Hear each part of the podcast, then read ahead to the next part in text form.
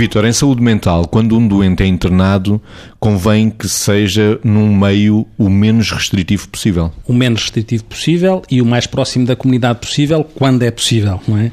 E isso também está regulamentado no, no decreto que regulamenta a lei de saúde mental, que é o decreto 3599, que diz isso mesmo, o, meio, o menos restritivo possível. E para nós, isso tem este interesse, que é nós garantirmos que as instituições não são prisões. E garantirmos, nós como, como, técnicos temos essa responsabilidade e temos como responsabilidade passar essa, essa mensagem para o comum dos cidadãos na linha do que temos vindo a dizer, que é desmontar o estigma e a discriminação a que pode estar sujeita ainda e muitas vezes está à custa das tais crenças erradas, a pessoa com doença mental.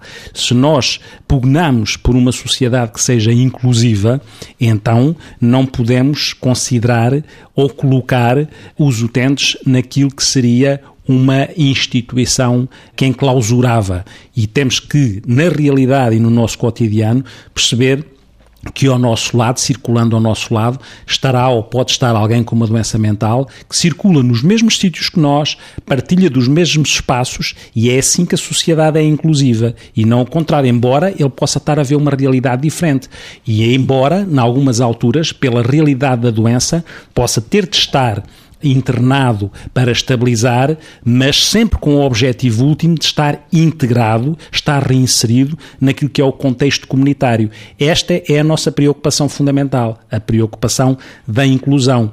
Mesmo às vezes dentro das instituições. Eu devo dizer que na nossa instituição, os nossos utentes que estão em formação e que estão em cursos, até porque estão fora das suas unidades, não voltam às unidades, almoçam no refeitório comum a todos nós, almoçamos todos juntos. Isto é um exemplo de inclusão dentro da instituição.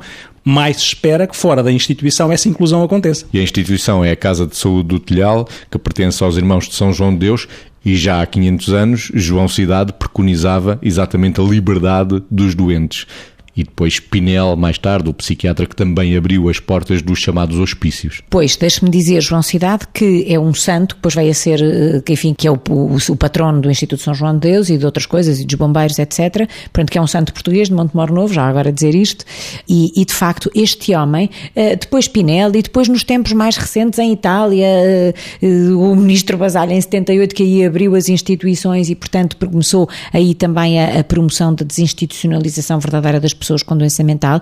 Portanto, todas estas pessoas em diferentes momentos, mas uh, estava a falar de São João de Deus e a mim apetece-me também acentuar isto, que é, um, ehm, foi o homem que primeiro se lembrou que as pessoas com doença mental tinham o direito à dignidade. E dentro da dignidade cabe as pessoas estarem onde têm que estar, naquilo que melhor lhes faz. Portanto, serem protegidas do que não se podem proteger e serem livres no que podem usufruir da sua liberdade. Portanto, eu acho que há muito tempo, eh, e temos, como dissemos, estas personagens da história que foram as pessoas, enfim, coragem, que, que, que deram a volta quando a volta não estava dada e, portanto, que de certa maneira eh, pegaram numa realidade que era completamente adversa e a transformaram, porque São João de Deus foi o grande transformador do conceito das pessoas com doença mental, porque até aí nem eram considerados doentes, eram considerados possessos, não é? Possuídos e estavam enjaulados, não é? Literalmente enjaulados, e portanto a história está a dar uma grande volta. Agora precisamos